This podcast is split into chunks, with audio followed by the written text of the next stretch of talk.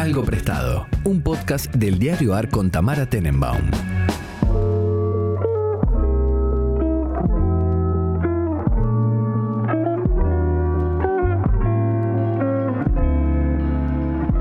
Buenos días, buenas tardes, buenas noches, cuando sea que estén escuchando este podcast.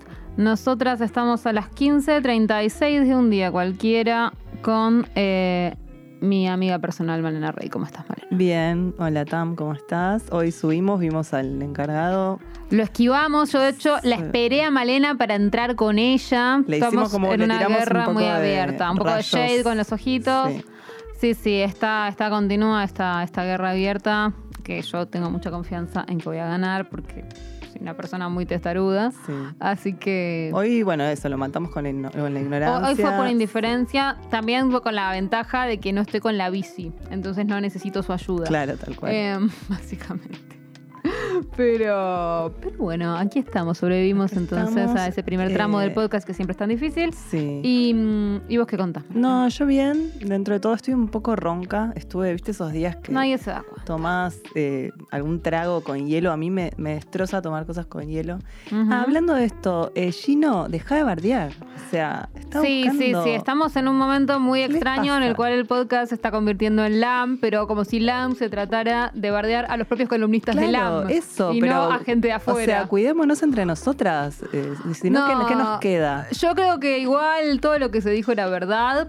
Eh, Bueno, disculpen si los decepcioné, que no tomo vino tinto. Además, o sea, para no mí tengo era por qué como eso, explicarle a nadie. era como lo contrario de, pénsalo, era como lo contrario de un piropo, de un insulto disfrazado de piropo, porque en el fondo era un, era un piropo, era como como una mujer de mundo con Sí, tanta sí. sofisticación no, igual va a sé tomar qué, vino tinto. No sé qué variedad mencionó, Cabernet, no sé qué. O sea, estoy dispuesta a, a que me regalen eh, buenos vinos. ah, vos nunca, nunca y, te y probar, aventuraste. o sea, fui probando, probé un Malbec, probé un Sauvignon, eh, un Cabernet, probé, pero no es que me guste, entonces pruebo un poquito y lo dejo. Pero si alguien me quiere regalar Mm. vinos raros para que yo ah, cate, ok, me entonces puedo vamos llegar a a hacer eso. Eh, soy más del blanco, o sea. entonces eso- vamos a organizar una cata Una y las cata. vamos a educar. Me parece hermoso esto. Bueno, pero Gino, en serio, te digo, estás medio... Medio. Medio picante al pedo.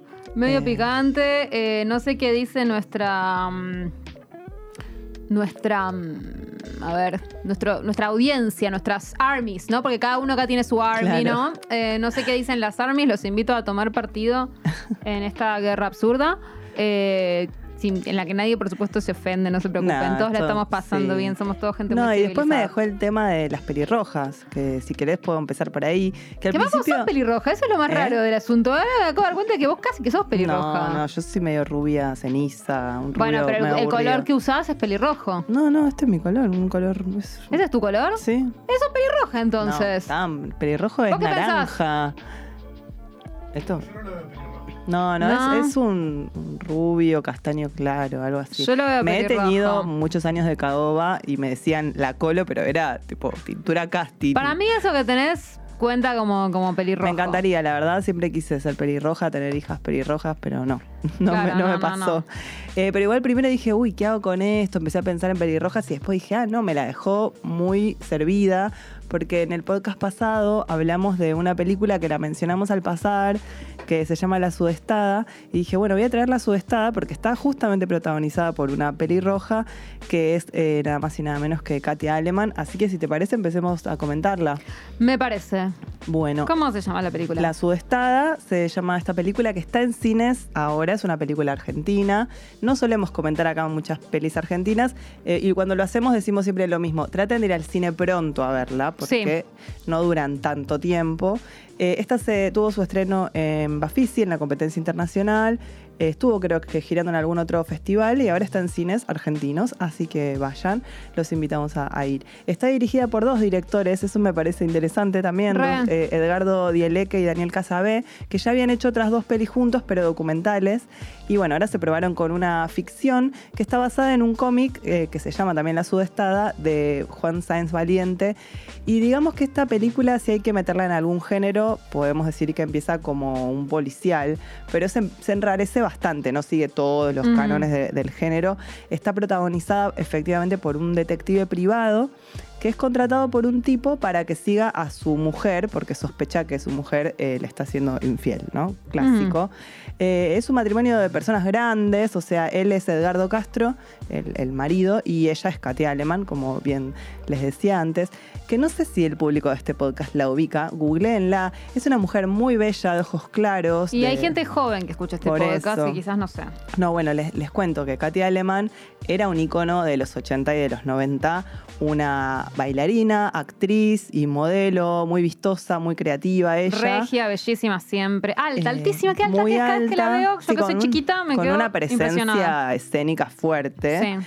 Y fue pareja de muchos años de Omar Chaván, que es el, el que fue el Era el mentor dueño de de- Cromañón. el- el- claro, el mentor de Cemento, Sí. que fue un semillero de artistas performáticos que en plena dictadura o a postdictadura estaban haciendo cosas bastante locas en Cemento. Y después sí, el dueño de Cromañón, que murió en- en- de cáncer, eh, ya preso, digamos, Sí. en juzgado. Pero es también Katia Alemán, la hija de María Luis Alemán, que fue una pionera del cine experimental argentino eh, en Super 8, que ahora es muy reconocida, pero que en la época era una mina muy transgresora, que no se la, no se la conocía tanto, no le dieron tanta bola en su momento.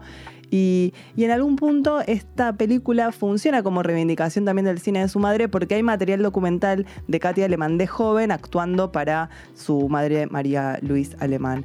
Eh, Katia también fue tapa de Playboy, eh, actuó, no sé, en- creo que estaba en Amigos son los amigos, Sí, en alguna tira sí. así de muy exitosa. Bueno, cuestión, volviendo a la película. Eh, este detective privado es un tipo bastante solitario, un poco machista, egoísta. Es un tipo venido a menos, bastante gordo, que come mal, se viste medio mal, está como ahí, trabaja medio para, para vivir de, de detective privado y empieza a seguir a Katia Alemán y queda bastante cautivado por ella. ¿Por qué? Porque ella, eh, no les quiero contar mucho la trama, pero está de coreógrafa de una pieza de danza eh, y el tipo empieza a flashear con la danza, un detective privado mediocre que de repente conecta con un lenguaje artístico que no conocía y que se siente interpelado por ella. Y acá hay otra cosa que me interesa de la peli, que es que está muy presente la fisicalidad del cuerpo de los, ba- de lo- los bailarines. ¿Por qué? Porque en esta obra que hace Katia Alemán hay tres bailarines y se filman mucho los ensayos. Mm. Entonces hay partes enteras de la peli que son coreografías. ¿Qué hicieron para recrearlo? Tomaron una obra que ya existía de Diana Bloom. De hecho, Diana Bloom, que es una gran coreógrafa, acá hablamos un montón de Sí, la obra sobre Pina Bausch el año pasado. Eh, Diana Bloom hizo eh, una obra entre 2016 y 2019 que se llamó Adentro Hmm. que tomaba prestado el lenguaje del folclore y lo volvía a danza contemporánea. Entonces tomaron esos tres bailarines eh, de Bloom Sí. como si fueran los, los bailarines de la obra de Katia Alemán. Claro. Eh, y bailan lo mismo que bailaban en la pieza de Jane Bloom. Es como Perfecto. que se mete la obra dentro de la película. Eh, Jane Bloom, eso, parece que, que la preparó a Katia, en las- la, la coacheó de danza en las escenas de baile. Y otra de las cosas que, que me gustó mucho es la- las locaciones de la película, porque hay un contrapunto entre Buenos Aires y el Tigre. Hmm. de que, que también hemos hablado acá bastante de- del sí, Tigre siento que sí. que garpa mucho como locación. Como escenario, sí. Como escenario, la lancha, el río. Incluso para gente que ve esta película en otros países, me parece muy atractivo. No les voy a contar mucho qué sucede en El Tigre, pero sí decirles que hay varias decisiones de cómo está filmado esto desde el punto de vista del detective, que, que componen planos como a la distancia de los personajes. Es como Hmm. este tipo la persigue a ella y la tiene que ver de lejos, porque si no, Claro. Katia Alemán se va a dar cuenta que la están siguiendo. Entonces hay muchas tomas en donde vemos el paisaje del tigre y Katia bailando, ponele, al aire libre. ¿no? Y, y la cámara medio espía. eh, bueno, pasan varias cosas más. No voy a revelarla porque hace poco me dijeron que damos muchos spoilers acá. Ah, Así que ¿qué? disculpen, ¿Por sí. qué? No sé, yo me pongo, me entusiasmo, empiezo, Yo, por- empiezo a para mí, pero bueno, claro, a mí, a mí no me importan, entonces nunca me voy a dar cuenta. Como que yo siempre digo, a mí contame hasta, hasta el final y la voy a ver igual si me interesa, qué sé yo. Sí, Pero no, bueno, igual acá entiendo dejo, que dejo planteadas las cosas, Sí, ¿no? sí. Hay como un detective que está siguiendo una bailarina, eh, se queda medio obnubilado por esta bailarina, hay varias escenas de baile en la película, sucede entre Buenos Aires y y Tigre y crea muchos climas. Claramente, tanto los coreográficos, son momentos bastante impactantes de la película, como, como la, la mirada sobre estos cuerpos no hegemónicos, porque si bien Katia Aleman es una mujer hermosa, Sí, es una mujer grande, mujer sí. grande, Mm. vieja, y mostrar eh, gente desnuda, grande, Total. no es algo que se haga mucho en cine, en. Argentina menos. Y creo que hay una vuelta de tuerca con todo eso que, que el film explora muy bien y, y que es valiente al hacerlo y toma bastantes riesgos. Y a la vez siendo una adaptación ¿no? de un cómic, cómo llevar el lenguaje gráfico a, a- a la película me parece que está muy bien logrado. Así que les recomiendo La Sudestada, dirigida por Edgardo Dieleque y Daniel Casabe. Hermosísimo. Bueno, la voy a ir a ver en las próximas semanas. Eh, ¿Está en varios cines, sabes? O... Sí, sí, en Perfecto. varios, por lo menos de Ciudad de Buenos Aires. Perfecto. Espero que siga varias semanas más. Iremos a verla entonces, la sudestada. Eso fue nuevo. No, pelirroja. Eso fue Eso pelirroja. fue algo temático, digamos. Algo temático, sí. Sí. Después, bueno, hice un poco de trampa porque digo que es algo viejo, algo que no es tan viejo. A ver. Eh, que básicamente quería hablar de dos libros de Rosario Blefari, que son Diario del Dinero y Diario de la Dispersión. Lo tomo como viejo porque no fueron escritos en este presente. No. Rosario murió en la pandemia, en julio de, de 2020. Se están por cumplir tres años de, de su muerte. Una muerte que cayó por sorpresa. Yo me acuerdo que Sí, o sea, a mí me cayó por sorpresa, pero a la vez yo, bueno, yo sabía que estaba bastante enferma. eh, No, yo me acuerdo no que, tanto. mm, bueno, o sea, cuando hicimos eh, con, con Rosa Iceberg eh, su, su libro, hicimos la, me acuerdo que cuando hicimos las fotos de tapa ella ya estaba, ya estaba enferma y, y no lo estaba ocultando para nada. Pero, pero sin tampoco. Bueno, nunca, es que nu- nunca fue una persona de andar ventilando sus cosas, ¿no? No. Siento que, la- o sea, sin ser una persona que te dijera no cuentes ni nada, no, nunca fue una persona. Era una persona que llevaba su vida pública de una forma muy particular. Sí, Como sí, llevaba su fama de una forma muy especial, en el sentido Ella que. fue muy especial. Para mí Sí, el era paso muy por especial. el mundo de Rosario es algo que la verdad agradezco ser su contemporánea. me No, una totalmente. Y, y eso, y haberla conocido era eso, una persona que quizás no te, te la cruzabas y por ahí no, no te contabas que estaba enferma, pero te contaba el día anterior todo lo- todas las cosas que había hecho y toda la gente con la que había comido, aunque era gente que vos no conocías. Era como una cosa divertidísima. Eh, así que yo, yo sabía que, que estaba enferma, y, pero bueno, la verdad que eh, ella seguía siendo tan luminosa y estando tan, Sí, tan cual. activa que era, era raro pensar que, que realmente pudiera pasar eh, tan joven, además. Sí, tremendo. Ah, yo me acuerdo que me conmoví muchísimo, estuve... Sí, no, yo la pasé Rota. pésimo, sí. eh, y aparte esa cosa que pasaba en pandemia que no podías ni juntarte con tus amigas a llorar juntas. No, no, bueno, y a Eh, los entierros tampoco se podía no, ir. De no, otra no. manera hubiéramos ido, sí. Bueno, ella muere en La Pampa. Eso también eh, viene a colación de, de Diario de la Dispersión, que es, digamos, el, el libro, el primer libro de ella póstumo, que acaba de salir en Mansalva, ya se consigue en librerías, y que dialoga mucho con su Diario del Dinero, que salió eh, justo en 2020, efectivamente. Ella lo había dejado ya en imprenta y, y luego murió. Eh, Diario de la Dispersión, o sea, a diferencia de, de Diario del Dinero, Diario de la Dispersión está más situado Mm. en el tiempo, es un diario que comienza ella justamente a comienzos de 2020 y que llega casi, o sea, no te dice la fecha, pero hasta muy cerca de su final, en el cual ella se había trasladado a La Pampa porque su padre, viudo de 88 años, eh, vive o vivía ahí. Y porque ella se, estaba muy débil, necesitaba bajar un poco el estrés, entonces se va antes de que empiece la pandemia a La Pampa, a la casa del padre, a cuidarlo, a estar con él y también a recuperarse ella. Eh, y escribe estas entradas del diario de la dispersión que fueron publicadas en la revista digital La Agenda, medio en tiempo real. De hecho, Tam las editaba, ¿no? Ahí. Sí, en realidad se editaba en General Mauro, pero yo alguna vez subí una, sí. Bueno, o sea.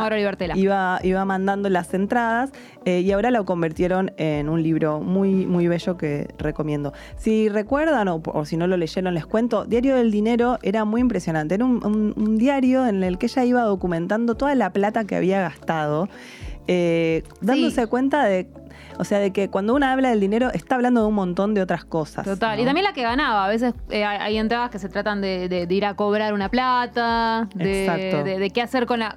Me acuerdo muchas entradas que son como, bueno, la plata de un recital las vamos a usar para comprar un parlante. Sí, o para hacer los Sí, discos. O para hacer los discos. Sí, pero también muy loco porque, bueno, acá muchas veces preguntamos medio en joda de qué viven. No, pero bueno, es una intervención en ese sentido, ¿no? En con qué dinero se hace el arte, cómo vive una persona que supuestamente vive del arte, eh, una persona con el reconocimiento que además tenía Rosario, ¿no? Habla un poco de eso. Exacto, acá, eh, digamos, al contrario de esos artistas que ostentan sus privilegios o sus canjes o sus cosas. Rosario vivía con muy poca plata y contaba eso, cuánto gastaba en el día, cuánto gastaba en un taxi, cuánto le había cobrado la- el dentista o cuánto la obra social y, y registra eso durante muchos años y bueno, claramente se va cruzando, por un lado eso, por la precariedad permanente de los artistas de este país, pero también por cómo se organiza una familia, es Mm. algo que, que estaba bastante marcado ahí y tenía algo extraño el libro, que es que no estaba ordenado cronológicamente. Sí, eso siempre me parece una decisión curiosa. Yo no sé si estoy a curiosa. favor, Yo tampoco pero sé. bueno. O sea, un diario una da por sentado que está ordenado cronológicamente Sí. en la gran mayoría de los casos. Acá estaban todas desordenadas, entradas que iban desde comienzos de los 90 hasta bien entrados los 2000 y pico. Entonces, nada, te das cuenta de que el- peso no valía lo mismo. no, bueno, ¿no? eso, claro, esas esa cosas. parte es muy confusa, sí. Eh, bueno, cuestión, eh, estaba, estaba muy bueno ese, ese libro, librazo. Diario del Dinero, muy interesante, y ahora llega Diario de la Dispersión. Yo lo leí y pensaba cuando lo leía que, que hoy por hoy asociamos la dispersión a dispersarse, a perder el tiempo, ¿no? Como Mm. dispersarte en el teléfono, colgándote, scrolleando. eh, y en Rosario, la, Rosario, la- hablamos Sí. de en Blefari, la dispersión es siempre creativa, siempre va hacia el arte, ¿no? Ella en este libro cuenta que lleva muchos procesos artísticos al simultáneo, como que tiene abiertos un montón de cosas y va eligiendo si un día se dedica más a componer, a hacer cosas en la guitarra, a hacer un collage con papel, a tejer, pero no una prenda de vestir, sino que está armando como una especie de obra tejida. Y también escribe, entonces a veces elige meterse en esos drives medio deformes con ideas y ver cuánto avanza en eso. Todo medio en simultáneo. Eh, y hay algo muy lindo eso, algo que a mí me gusta de cómo piensa el arte, como el arte como un proceso en el cual el proceso en sí es importante y no tanto hacia dónde vayas a llegar, ¿no? ¿no? no tanto el resultado de la obra final definitiva y maestra, sino que todo ese proceso, toda esa búsqueda puede llevar mucho tiempo, requiere observación, requiere paciencia, requiere ir y venir sobre lo mismo y a veces no llevarte bien con eso que estás haciendo. Y creo que Rosario como artista deja muy claro acá eso, ¿no? Como que, que el proceso es algo que se abre y que no se sabe hasta dónde te va a llevar y que eso es saludable y que eso da libertad. Eh, y arma también algo muy lindo que es, ella dice, no estoy en mi casa, no, no tengo mi biblioteca. Entonces se arma como una especie de, guarida y dice, ¿no? Mi habitación es mi taller, mi sala de juegos, mi cueva. Y me encanta eso, del mismo espacio poder habitarlo de distinta manera, ¿no? Eh, de hecho, en un momento de, de las entradas, y esto me acuerdo de haberlo leído en la agenda, ella tiene frío porque recrudece el invierno y arma una carpa Sí, sí, sí. y la pone arriba de la cama. O sea, más cueva que eso no se me ocurre. Y está ideando un dispositivo para ponerle luz adentro, para poder leer. No, a mí también me llamaba la atención, me acuerdo, como esa cosa de, como un concepto medio como eso, de taller, ¿no? Porque eh, los artistas visuales siempre tienen el concepto de taller, eh, pero las personas que escribimos en general no lo tenemos. Pensamos, bueno, no sé, yo nunca pienso en eso. Tengo la computadora, me siento en algún lado, no sé, no me importa. Y ella tenía mucho, se nota en, en- en- en esos textos, la idea de, bueno, acá voy a armar mi taller ahora. Sí. ¿No? Y de la materialidad, ¿no? Sí, Como que pre- se pone, eh, no sé, objetos para, para contemplarlos y ver qué hacer con ellos después. Exacto, como un O pa- taller es o- eso o también. sí. papeles que le gustan y los selecciona. Y también con los instrumentos. En un momento quiere conseguir un bombo legüero y hace Sí, un par de llamados y consigue, ¿no? Es- se le había dado por tocar el bombo o por componer, arma al principio unas especies de, de partituras para principiantes de guitarra. Como que todo la lleva hacia algún lado, pero ese lado es un lugar nuevo que ella tiene que inventar también. Eh, y hay algo que me pareció también interesante, que es que ella cuando se sustrae de la ciudad, del quilombo de la ciudad y se va al campo, a la pampa, eh, lo hace un poco para generarse su propio aislamiento. Y en el medio eh, llega la pandemia y vuelve aisladas a todo el resto de las personas. Y ella ahí se, se molesta un poco. Dice, che, ahora están todos aislados. Yo me vine acá a aislar yo. O sea, yo, yo quería ser la Es aislada. verdad, ahí me acordé. Sí, Eh, es, que, es que además Rosario tenía un sentido del humor completamente único. Sí, sí, no. completamente de corrido. Y, y sutil a la Sutil. vez. Sí, sí, no, no era del gag y tampoco era como de esas cosas que dice que no sabes si son un chiste o no son un chiste. Claro, y ahí como que le molesta que su propia circunstancia que ella había imaginado y llevado hasta, hasta las últimas consecuencias sea la general, ¿viste? Totalmente. Dice, ahora estoy escribiendo un diario y- y ahora están todos no haciendo sus diarios de pandemia. Yo ya estaba sí, haciendo sí. este diario de antes. Totalmente, es hermoso. Eh, me encantó. Siento eso, que es muy inspirador sin ser nada cursi. O sea, No, si estás no. en medio de un proceso creativo y te sentís medio trabado, trabado No, y a la vez está, Comprate es este inspirador libro. porque a mí, yo, yo en general, no voy a decir estoy en contra, pero sí, ya que estamos en un podcast, digamos, estoy en contra de toda esa cosa del camino del artista. Me cuestan un montón esas cosas a Sí, mí. me Como que me parece que, primero, nunca las agarro y siempre, siempre siento que son como formas de organizar la productividad desde un lugar completamente desvinculado del deseo, eh, que son rarísimas y que... que que a veces le, le pueden llegar a poner un disfraz medio poético, pero siguen siendo como formas medio de la productividad y- y que para mí no tienen nada que hacer con el arte, ¿no? Y en cambio, en, los diarios de Rosario ves justamente lo contrario, ves como una idea de Sí. proceso muy, muy distinta, muy abierta y muy como, no es bueno, ah, bueno, querés ocuparte de tu obra, entonces haces esto. Es como, bueno, no sé si esto te va a servir para ocuparte de tu obra.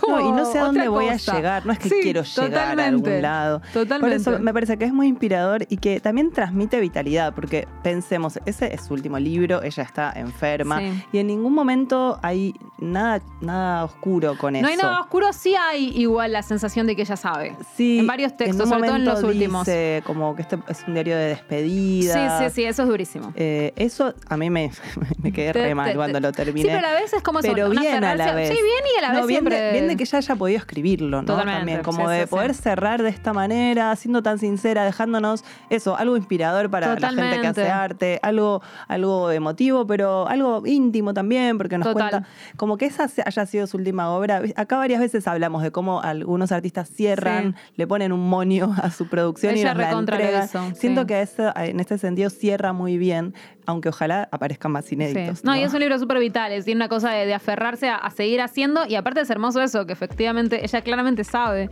que se va a morir y así todo no tiene urgencia por cerrar nada. Eso es increíble. Sí, o sea, eso es hermoso porque la, la urgencia no es cerrar, sino seguir haciendo. Es, eh, es hermosísimo. No, y subrayé varias frases, les dejo una que me Por gustó, favor. que es la confianza se entrena. Ah, sí, me encanta esa frase. Me acuerdo Muy- perfecto muy de leerla en la ¿no? agenda. La confianza se entrena. Como, bueno, fíjate ahí, ¿en qué, en qué, en qué ¿En vas qué se confiando, confía? no? ¿En qué te ¿En, vas? cu- en qué querés confiar? ¿En Sí. qué, qué confianza hay que Me- me entrenar? gustó, me gustó. Hermosísimo. Bueno, Bueno, Diario de la de Dispersión. la dispersión y diario del dinero. Los- Rosario Blefari en Mansalva, los dos.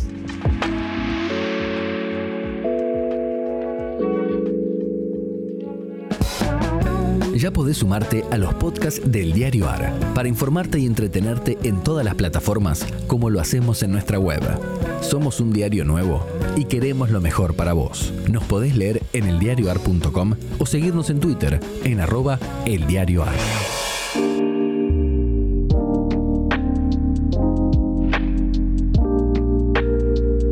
Eso fue viejo, Sí, entre comillas. entre comillas. ¿Y quién hay de nuevo? Bueno, y de nuevo, a ver, decidí traer algo de música eh, porque me pareció muy curioso esto y dije, bueno, voy a hacer esta, A ver. esta- este experimento. Traje el nuevo disco de Mac de Marco, que no sé si lo escuchaste tan. no, la verdad que no. Bueno, te cuento, tiene eh, 199 canciones y dura 8 horas 46 minutos. ¿Cómo puede ser eso? Entonces dije, bueno, voy a hacer, voy a hacer una escucha real. O sea, voy a escucharme el disco entero y ver qué les puedo contar, porque dudo que muchos de ustedes hagan esa, esa experiencia. La recomiendo, la, ¿La escuchaste? ¿Las 180 canciones? ¿Cuánto dura Eh, eso? 199, 8 horas 46 minutos, por eso te ¿Y digo. las dejaste prendidas? ¿Cómo? Las dejé, cómo te hiciste. cuento, te cuento. Es, es muy gracioso porque lo buscas en Spotify. El disco se llama eh, One Wayne Wayne Shee. O sea, Wayne Shee es, después les cuento, pero era un jugador de hockey sobre hielo. Porque Marco te manda estas Ok. cosas. No, pero espera, antes de contarte ¿A qué se cómo, dedica? cómo ¿Cómo son sus lo hice, canciones? claro. Sí. Ah, no, no lo tenés escuchado. Para no- nada, no, no sé Ah, nada de él. Bueno, Mac de Marco te va a gustar. Ok. Empecemos por ahí. Es un chico bastante joven, nació en 1990 en Canadá. Eh, vive en Los Ángeles, sacó su primer disco en 2012.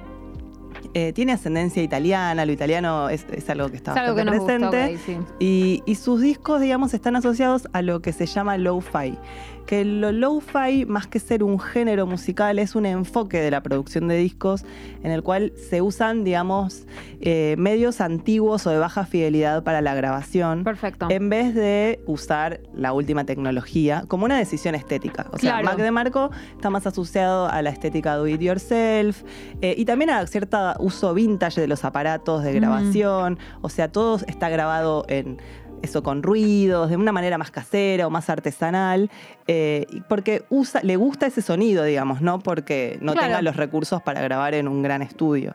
Eh, este es un. el- lo low-fi, digamos, viene desde los 80, en los 90. Con, con el cassette también se- el, el- lo- el sonido low-fi, se, se- eso se grababan discos caseros en tu propia casa. No sé, algunas artistas de lo-fi es Elliot Smith, Ujú. eh, Bill Callahan, Pavement, un montón de bandas se asocian a lo lo-fi, pero después pueden hacer cualquier género. El de Mac DeMarco es más un indie rock, por momentos un rock psicodélico. Él habló de varias influencias, menciona siempre a Ariel Pink, que a mí me gusta bastante, pero también a Jonathan Richman eh, como solista, que fue el, el cantante de Modern Lovers. Y es muy carismático Mac DeMarco, llega a mucho público, le gusta mucho a los jóvenes. Yo lo vi dos veces en vivo acá en Buenos Aires. Mirá. Una vez en, el, en, en Vorterix, en el teatro de Vorterix, que fui medio sin haberlo escuchado tanto y flashé toda la gente que había cantando y bailando. Claro, tiene, tiene fans. Eh, y después lo vi por segunda vez con nuestra amiga Javiera en Ujú. Groove, que estuvo espectacular porque él se la da de low-fi y tiene temas tranquis, pero en vivo es un detonado. Ah, qué bueno. Y Chan bailaba, me acuerdo tenía puesto un jardinero él, eh, y hacía cosas ridículas con el público. Por ejemplo, en Groove, yo estaba arriba, se subió a esas como unas barandas que hay Sí. y se tiró al público. Ah, un montonazo. Un, un montón. Y después le iban llevando tipo en molla hasta el escenario. Perdió unas zapatillas, o sea, un bardo y todos los, los músicos. Yo dije, ahora van a parar para que el chabón se calme. Y no. No, no, terminó eso, hicieron un cover de Smell Like Teen Spirit de, de Claro, Nirvana y cosa. saltando más, más todavía. ¿entendés? Hermoso. Bueno, pero volviendo a este experimento de, de Mac. ¿Este es su segundo disco? no, no, no, disco? tiene un montón de. Creo que tiene más de 15. Ok. Pero todos esos producidos medio por él. Sí. Eh, y él había sacado hace tres meses un disco instrumental. Él desde la pandemia que no estaba sacando discos así con canciones. Él canta, tiene una voz bastante Sí. particular y tiene algunos temas más, más rockeros y otros más tranquis, eh, con bastantes sintetizadores. Y, y bueno, cuestión, había sacado un instrumental que yo dije, ah, mira qué curioso, Mac de Marcos se pasó a la música instrumental, pero un disco de 15 temas. Lo Claro. escuché un par de veces, se llama Easy Hot Dogs, listo, quedó ahí. El 21 de abril de 2023, o sea, hace un mes, ponele, aprox, sacó este disco sin anuncio previo. Lo puso en Spotify y dijo en sus redes, hay un disco nuevo, sin dar explicaciones. Y cuando lo ibas a ver, tenía efectivamente 199 pistas, 8 horas 43 minutos 20 segundos, una tapa azul fuerte y amarilla, tipo los colores de boca. Vamos, Mark.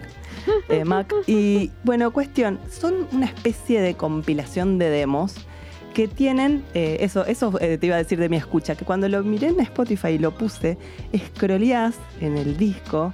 Estoy haciendo algo muy un poco Sí, muy radial. lo que está mos- haciendo. Le quiero mostrar cómo es scrollearlo, porque son todas las fechas de las canciones. Pásame. Te paso. No, Esto es más esto es ridículo. A ver. Ah, claro. Son fechas, aparte, les cuento que las fechas como que no están separadas por ningún guioncito ni nada. Entonces es como una canción se llama 2019-0813, otra se llama 2019-08... 2019-0802. Ah, claro, 2019-2019. Claro, empieza el año, Claro, año- mes y día. Claro, No. como. Sí, año, mes y día. Claro, por eso. Entonces es tipo, Rarísimo. empiezan, las, son como demos que él fue grabando. El primero es de 2018, el 5 del 12. eh, sí, el 12 ah, pero del entonces 5. como que muchas de estas cosas son la misma canción, pero No, ¿No? no, no, pasa tanto eso. Son más bien todas pruebas o versiones claro. de rítmicas muchas veces, eh, de- que se llaman demos porque no parecen estar terminadas. como- Claro. Eh, y entonces tienen eso, van de 2018 hasta la última que es del 14 de enero de 2023. O sea Mm. que te muestra cinco años de grabaciones caseras de Mac de Marco ordenadas cronológicamente, en algunas con más guitarras acústicas, otras con más teclados, otras con sintes, otras con percusión y hay algunas eh, con tarareos de él. La gran mayoría, todas las que solamente, esto lo descubrí escuchándolo, las Sí. que solo tienen nombre de fecha son instrumentales.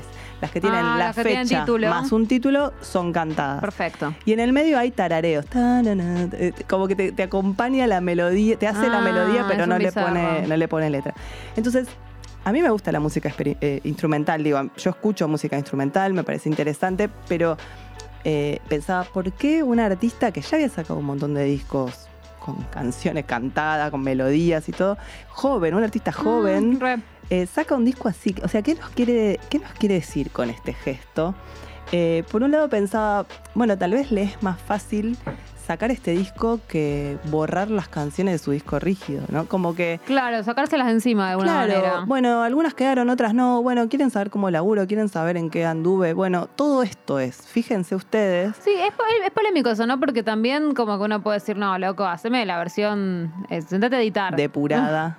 Sentate a editar. De hecho, cuando lo vemos en un libro decimos, de este libro le falta un editor. Claro, pero, o sea, yo después, a mí me pasa con otros artistas, no sé, John Lennon, que me escucho hasta el B-side del. B-side, eh, a la versión número 25 del mismo tema, Total. porque quiero ir hasta el fondo. Pero eso pasa cuando John Lennon ya no está más en este mundo, cuando se Totalmente, recuperan todos sí, los sí, demos.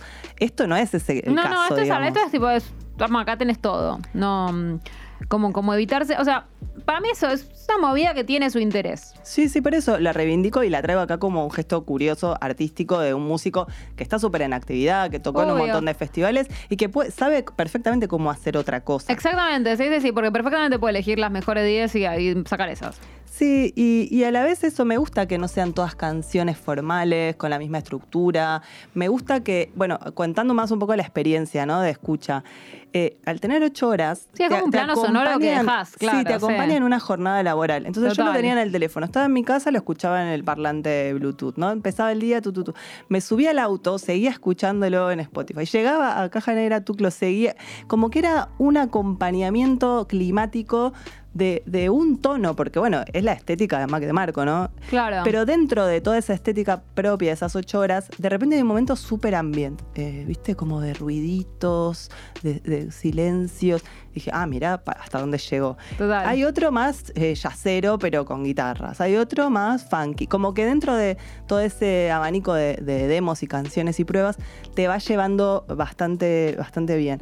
Estuve buscando eso un poco por qué le puso ese nombre, que aparte me cuesta retener, pero es One Wayne She.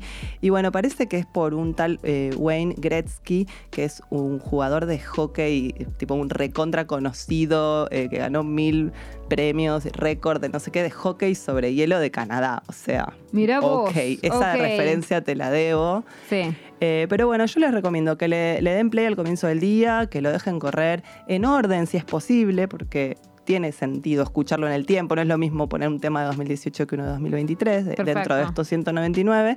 Y a ver qué, qué les pasa a ustedes, si, si lo quieren o, Yo lo voy a escuchar, me no se lo bancan. Me interesa. Dale, a ver qué te parece. Yo soy menos cool que esas cosas. En general no, no escucho, no estoy enterada de todo ese tipo de cosas, pero siento que quizás me puede gustar. Yo creo que Mac de Marco sí te va a gustar, ¿eh? Bien. Es, es bastante accesible. a- Te a creo. vez. Bueno, a mí me tocaba prestado y decidí traer algo profundamente prestado, que es Intrigada. em, un libro muy raro que encontré en una colección que se llama, esta colección se llama Slightly Foxed Editions. Mira, si ver. querés. Son todos así de tela, que Muy es una cosa muy bella. Son libros en inglés de una colección norteamericana que yo la encontré solamente porque en la librería de José Ignacio la tienen. Eh, en Rizoma, una librería de la que seguramente escucharon hablar si están en el mundo de librerías, porque es como una librería nueva que está ahí en, en La Juanita, Ah, estrictamente. mira, ahí está numerado el ejemplar. Exacto, son ejemplares numerados, hay como 500, algo así. No, más porque va por. Este es el Em, 1348. 1348. Bueno, 1500. Van por ahí, 1500, son poquitos los que hacen. Ah, hacen, hacen como una tirada argentina, digamos, en realidad. Qué como una bello. tirada editorial Muy independiente. lindo el objeto. Es un libro muy lindo. Y la consigna de la editorial de Slightly Fox Editions es que hacen eh, memorias. Son, son libros de memorias, pero en general aparte son libros de otra época. Eh, casi siempre son, son memorias o del siglo XX o del siglo XIX. No, no hay, digamos, a ver, de hecho, y la mayoría son autores que yo no conozco. Claro, eso te iba a decir, no o lo sea, conozco a la el autora. único que conozco acá en, en las otras que están circulando es Roald Dahl. Claro. Em, que tiene dos, que son Boy y Going Solo. Dos libros que no leí, no, No, sabía no me que suena que están estaban. traducidos, no, lo- no me suena. No. Em, todos los demás autores que tienen editados yo no los conozco. Eh, O sea, lo cual me pareció bastante fascinante. Em, son como autores que son muy importantes para la cultura norteamericana en general, en algunos casos, em, pero, pero que nosotros quizás no los conocemos, básicamente. No, no han salido mucho de ahí. ¿Y por qué elegiste ese? De- o sea, había más. Había más, a mí me llamó la atención este porque es de una autora que se llama Anne Fadiman y, su, y el título es The Wine Lover's Daughter, Ah, la hija del amante del vino. bueno, Em, podía haber sido para episodio. Exactamente. Es que, de hecho, en un capítulo hace algo muy lindo, Anne Fadiman, que es describir entero el cuento de Roald Dahl del que hablamos el otro Ah, la día. cata. Lo cuenta el de la cata, exactamente. Porque, bueno, Anne Fadiman parece que fue hija de un tipo que eh, nosotros no conocemos, pero que aparentemente era muy famoso, se llamaba Clifton Fadiman. Mucho gusto. Eh, mucho gusto Clifton Fadiman, pero porque el chabón era como una personalidad eh, de la cultura en Estados Unidos en los años 60, ponele, que parece que tenía un show muy popular en la radio de NBC que se llamaba Information Please. Era como si fuera, no sé, Longobardi. Claro, no, claro, ni idea. sí. Porque no era- Fernando Bravo. Claro, medio Fernando, porque no era un columnista político, La sino rea. que era como. O, o cómo podía ser, o quizás como, como si fuera. mm, Badía por ahí. Badía. Sí, Porque, sobre- pero sobre todo en realidad el tipo trabajó muchísimo en, en Simon and Schuster, o sea, fue editor. Fue un chabón como eso, que trabajó mucho tiempo como editor, después tuvo tu su programa de radio, como, como un tipo que estaba muy en el mundo de los libros, muy en el mundo de, de la cultura. Y, y bueno, y le gustaba mucho el vino, en una época donde todavía ser un snob del vino no era tan común. Eh, que igual, de hecho, ella dice que el padre de ella se, se- se oponía en general a los snobs del vino, pero también a los anti-snobs del vino. Decía, la gente que dice el vino... el- No me interesa. O, o el vino que, que te guste es el buen vino, estaba en contra. Porque de hecho es muy bueno cuando ella, bueno, ella digamos entonces, tiene este padre que era un tipo de las letras, un tipo de la cultura, eh, hijo de inmigrantes, y usa el vino para, para, para contar un poco la relación de él con otro montón de cosas. El tipo, este, Clifton Fadiman, el padre de ella, era un hijo, hijo de inmigrantes eh, judíos, muy avergonzado de ser judío. Por supuesto, trabajaba en televisión en esa época, ¿no? No se cambió el apellido porque en Estados Unidos no se estilaba tanto como acá, pero, pero digamos, lo podría haber hecho. O sea, es como, como pertenecía a un mundo en el cual eso no, no era cool. Igual me causa mucha gracia porque ella cuenta como eh, mi, pa- mi padre en, en su casa, o sea, sus padres, sus padres habían hecho el esfuerzo de hablar en inglés y no en ruso ni en yiddish, pero hablaban un inglés muy gramatical y con, con mucho acento. Y él y sus hermanos se empezaron a dar cuenta de que era un inglés raro y ellos se pusieron a aprender inglés perfecto. Y ahora habla. Y, y mi papá habla un inglés que no habla nadie. O sea, como un inglés tan imitativo de la perfección que no hay nadie que lo hable. O sea, la única otra gente que lo habla son todos los otros de Brooklyn que no querían parecer de Brooklyn. Claro. Em, entonces me parecía bastante interesante que ella cuenta como que, que el padre tenía muchas ganas de, de- de pertenecer a, a- la clase alta, digamos. De hecho, también hay algo de clase que tiene que ver con que él hacía televisión, con el tema de que... mm, De, que, que en un momento cu- cuando analizan un poco el personaje, es como, bueno, que el tipo tenía un acento muy lindo, eh, nada que ver, un acento no judío, sino completamente educado, que agradaba a la gente que en ese momento tenía televisión, que era algo muy caro de tener. Claro. Entonces, como que había algo también de, de insertarse en las casas de gente, Seducirla. seducir a esa gente, pero a la vez lo gracioso es que eh, también Stan Feynman cuenta, esa cultura que, que estaba armándose, la cultura norteamericana, estaban haciendo todos judíos que fingían no serlo. O sea, como que todos iban a estaban armando una cultura en la que trataban de que la clase alta se reflejara claro. en ellos, siendo que ellos eran más cultos que, ¿entendés? Era como una cosa hermosa. Y bueno, entonces ella usa mucho el vino para hablar de eso porque justamente en las cosas que el padre apreciaba del vino están las cosas que el padre pensaba de la cultura. El padre dice, a mí me gusta el vino porque es jerárquico. Hay vinos que son mejores que otros y punto.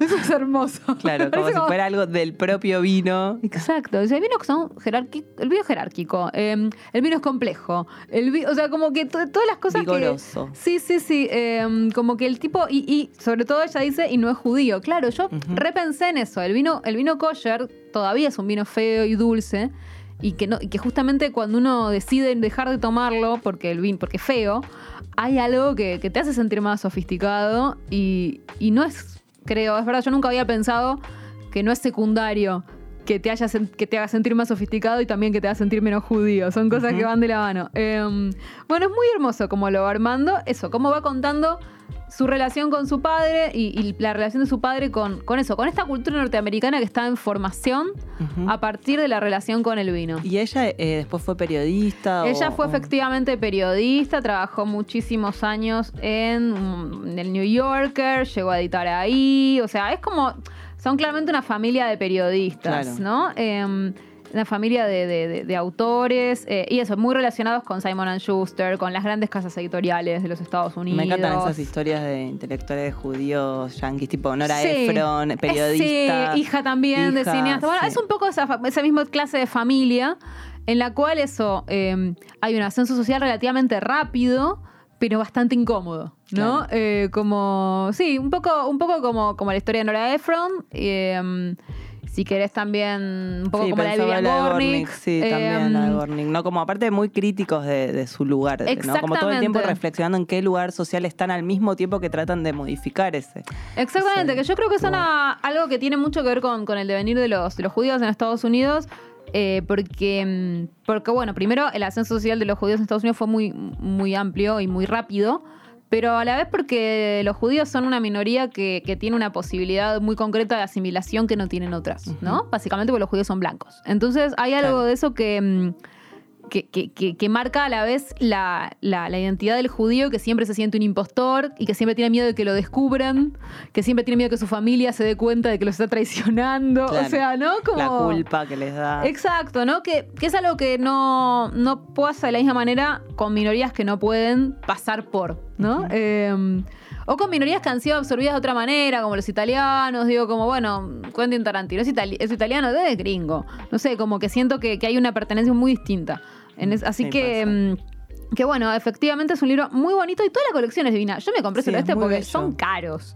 Pero. o sea, Bueno, importados, ¿no? Importados, carísimos. Em, pero se llaman Slightly Foxed y tienen un montón de memoirs. Había otro que yo me quería comprar, pero eso, por ahora me compré este, decidí que la próxima que voy me compré el otro.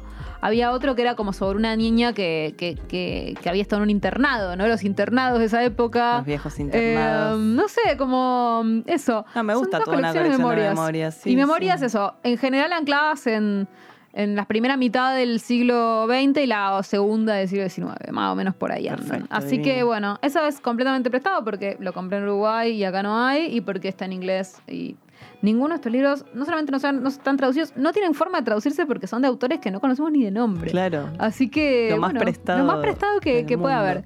Bueno, siendo las eh, 16 y 16, ¿qué tema tenés para quién viene? Sí, eh, ahí me estaba fijando, eh, Pablo Priluca, que tuvimos, viste, eh, ese pedido de que le Sí. dejemos el tema del espejo. Pero Pablo dijo que no llega a leer el no libro. llega, así que le voy a dejar otro y para la próxima nos acordemos todos. Eh, no, le voy a dejar el invierno, el, el invierno como tema. El invierno. Porque él, viste, que está en otra estación. Claro, me te iba a decir, Pablo es el único que va a estar saliendo del invierno y no entrando. Sí, y porque me parece que debe tener un montón de cosas para decir. Debe haber guerra. Sí, algo del Palacio de Invierno. Del Palacio de Invierno, tal cual. Hay muchas cosas. Eh, la historia de la calefacción, así como. Tal cual, ahora que Gino, uno de los grandes hits de Gino, la historia del aire acondicionado, podés intentar superarlo, Pablo, con la historia de la calefacción. Muy Pensalo. interesante, te juro que la red. Fue un hitazo, ¿eh? La gente la comenta todavía, olvídate. Así que bien, eh, historia del invierno, Pablo, trae lo que quieras en relación con el invierno. Nosotros entonces nos vemos la semana que viene con Pablo y el invierno, Malena y yo en un mes. Chau, chau.